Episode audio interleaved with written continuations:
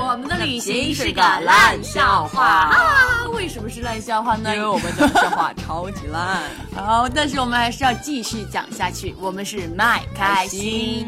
那么今天我们要讲的这个笑话是：我们在印度被被抢抢了，了，被抢了。多么严重的一件事儿啊！大家都知道，众所周知的就是印度是一个非常危险的国度，是不是？很对容易干嘛呢？被抢。于是麦开心也逃脱不了这一劫啊，对，麦终开于心也遭此一劫，在印 度，终于被抢了，还好对，只有终于一被次抢了， 还是体验了一下被抢的感觉。 还好只有一次。那这次是什么呢？这个故事是这样子的：有一天，麦开心来到了一个火车站，然后我们在火车站呢就等火车来把我们载到下一站去旅行。火车站上全部都是人，远远的就看见一辆火车咔嚓咔嚓咔嚓咔嚓就这样的开过来了。须来了。对，其实大家都知道，印度人呢是有挂票这一说的。什么叫挂票？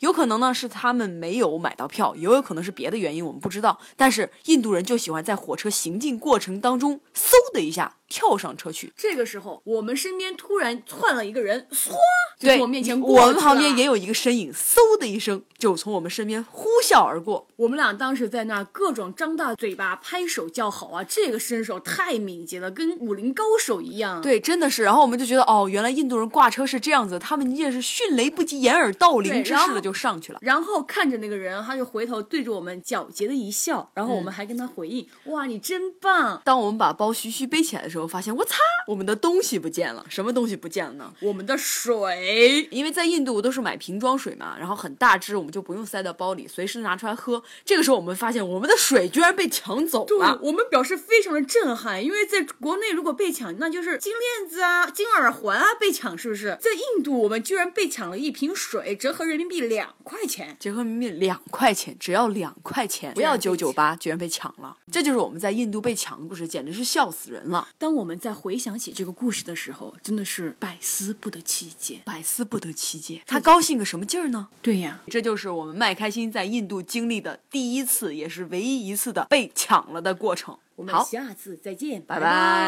拜